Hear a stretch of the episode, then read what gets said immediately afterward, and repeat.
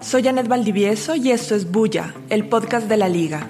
Cada semana les contaremos las historias que estamos produciendo en la Liga contra el Silencio, una alianza de medios que a través del periodismo combate la censura y la desinformación en Colombia.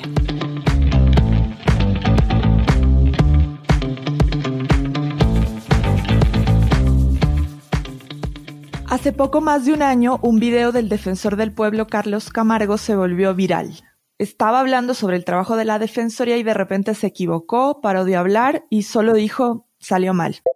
La Defensoría estuvo ahí impulsando en compañía eh, la campaña... No, salió mal. Salió mal. No, pero... Todo estaba siendo transmitido en vivo. Pero más allá del momento incómodo que generó burlas, hay muchas cosas que están saliendo mal en la gestión de la Defensoría. Y eso contamos en el reportaje de la Liga que publicamos el 14 de septiembre. Camargo está cumpliendo ahora dos años en el cargo, que es la mitad de su periodo, y la radiografía que presentamos es demoledora. La Defensoría viene actuando de espaldas a las comunidades como cuando deberían en realidad ser su prioridad. Para hablar justamente de esto, estoy con Tatiana Escárraga, la periodista de la liga que hizo la investigación. Me alegra mucho que estés acá para contarnos cómo hiciste esta investigación y quería empezar preguntándote para ti como cuál fue la primera pista que tuviste para ir detrás de lo que estaba pasando en la Defensoría. Pues mira, nosotros llevábamos ya un tiempo recibiendo algunas eh, denuncias de funcionarios de la Defensoría que nos contaban que algo estaba mal o que algo estaba siendo bastante irregular con el sistema de alertas tempranas. Las alertas tempranas son como pequeñas radiografías que nos cuentan exactamente lo que está pasando en los territorios, cómo se están dibujando las dinámicas violentas en los territorios esas alertas estaban siendo alteradas, algunas estaban siendo engavetadas. Es una situación que ya tenía un tiempo, pero que con Camargo se ha agudizado. Y después nos dimos cuenta, y esto no es algo nuevo, pero sí nos dimos cuenta de que efectivamente la Defensoría se había convertido en un fortín politiquero. El defensor lo que ha hecho es devolver los favores a las personas o a los políticos que los llevaron a ese puesto. Y eso, aunque ya se ha contado, no se ha mirado es el efecto que tiene realmente en las comunidades.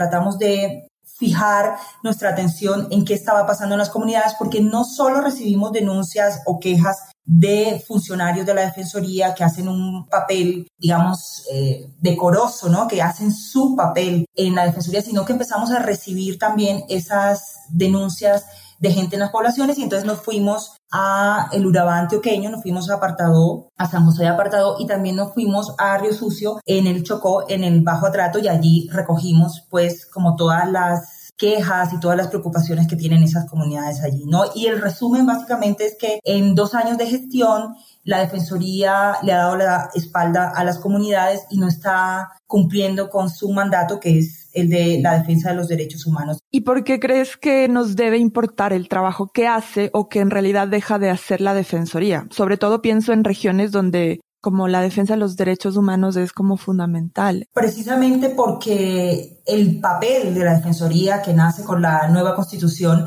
es la defensa de los derechos humanos. Y asistimos a un país que está envuelto en este momento en una serie de conflictos regionales que están desatando verdaderas crisis humanitarias, ¿no? Y si estas instituciones, como por ejemplo la Defensoría, no están ahí para atender a las poblaciones, pues si ya están solas estas comunidades, imagínate sin la presencia de una organización o de una institución como la Defensoría del Pueblo, que es la que en teoría principalmente debe velar por sus derechos, ¿no? Me parece que eso es una alerta muy importante y es un llamado de atención para lo que está pasando. Estuviste en varias zonas, como decías, en Río Sucio, en Chocó y también en el Urabá. Y ahí conversaste con, con varias fuentes. La mayoría trata de no, de no ser identificada porque se pone en mucho riesgo, pero sabemos que sus voces son importantes de incluir siempre en este tipo de trabajos.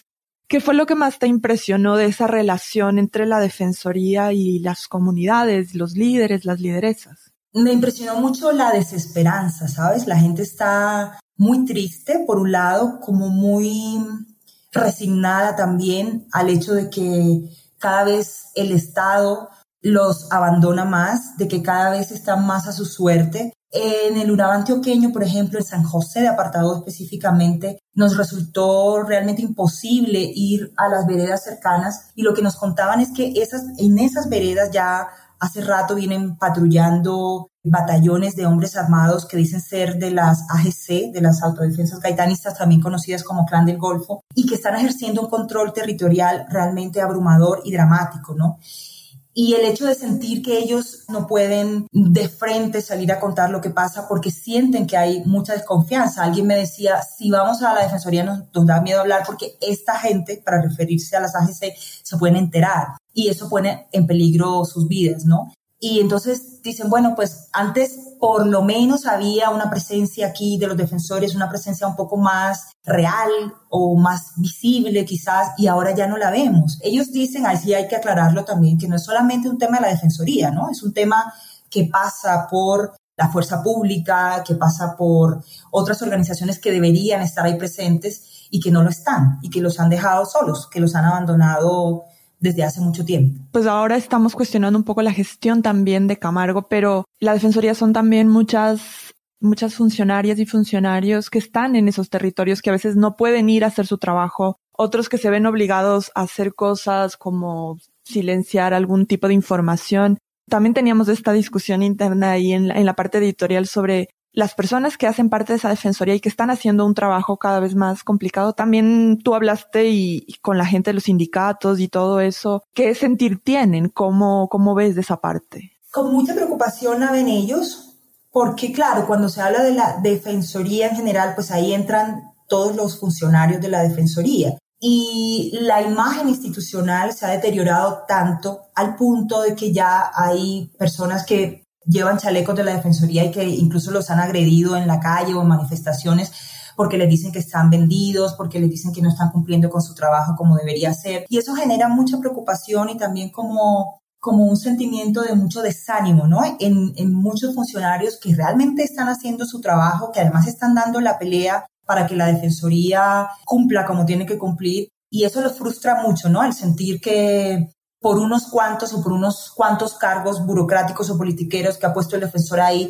pues se lleva por delante toda la gestión que ha venido haciendo la Defensoría desde sus inicios. Y, siempre hacen como la salvedad, ¿no? Hay un grupo de gente que hace lo que puede con lo que tiene hasta donde puede llegar, porque también hay que reconocerles a ellos que mucha de la gente que está en ese terreno, que está en esos territorios, pues hombre, son seres humanos que se están jugando la vida igualmente. Y a veces tienen que acudir a la autocensura porque no hay otra manera de sobrevivir. Por último, ¿crees que se te quedó algo por contar que al final no lo pusiste como en el artículo, pero que piensas que tal vez valdría la pena mencionar? Yo creo que hay que seguirle el rastro claramente a los nombramientos que hizo el defensor en, en diciembre de 2020 bueno, él creó unas delegadas y creó unas defensorías, nosotros mencionamos eso. Hay quien dice que los temas de investigación no terminan nunca, este claramente no ha terminado, son dos años de gestión, faltan otros dos más, quién sabe con qué nos vamos a encontrar al final del mandato de Camargo, pero sí hay que tener los ojos muy abiertos en esas, en esas dependencias que creó en el, en el 2020 y que lo que a mí me parece es que no, no están sirviendo para mucho, la verdad. Bueno, muchas gracias Tatiana por contarnos todo esto y gracias por estar acá también. Con mucho corazón hicimos esta historia y con mucha pasión, como siempre, en las historias de la liga. Así que nada, los invitamos a leer el balance de los dos años de gestión de Camargo, una defensoría que claramente le ha dado la espalda a las comunidades que tiene que defender. Gracias a ti, Janet, y que sigamos haciendo mucha bulla.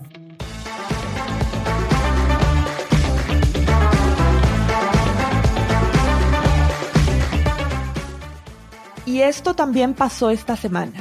Desde el lunes pasado quedó oficialmente abierta la frontera entre Colombia y Venezuela tras siete años de estar cerrada. Con la llegada del gobierno de Gustavo Petro, mejorar las relaciones con los vecinos es una de las banderas del nuevo presidente. Él mismo estuvo en el puente binacional Simón Bolívar en norte de Santander para el acto de reapertura y la noticia estuvo en todos los medios. Pero ¿qué pasó en otras zonas de la extensa frontera?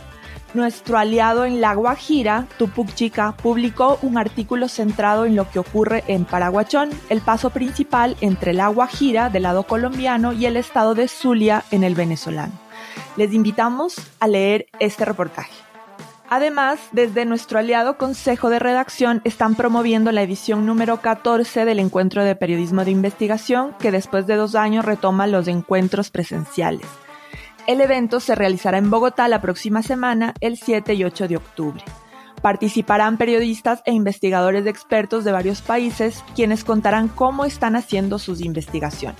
Si estás interesado o interesada, todavía puedes inscribirte en consejoderedacción.org y tener todos los detalles del evento. Y para concluir, ustedes saben que semana a semana, en la voz de quienes integran los medios aliados, queremos escuchar en qué andan. Hoy estamos con Ana María Saavedra, directora de Colombia Check. Hola Ana María, ¿qué tienen para contarnos? Hola, en Colombia Check queremos recomendarles esta semana el trabajo hacia el organizado intento de desprestigio contra el padre Francisco de Ruch. Eh, en Colombia Check hemos verificado las narrativas de desinformación que han surgido luego del informe final de la comisión y encontramos que muchas de ellas se centran en ataques al padre Francisco de Ruch, presidente de la comisión. Lo acusan de cura guerrillero, falso religioso, con eh, fotos sacadas de contexto o afirmaciones del sacadas de contexto. Y eh, en esta investigación en redes sociales encontramos 24 páginas de Facebook que publicaron mensajes idénticos a la misma hora, incluso con el mismo error ortográfico, para atacar al padre de Ruth.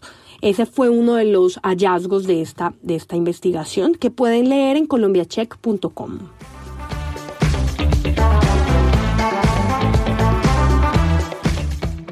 Ayúdennos a hacer más bulla. Si les gustó este podcast, suscríbanse, recomiéndenlo y síganos en nuestras redes.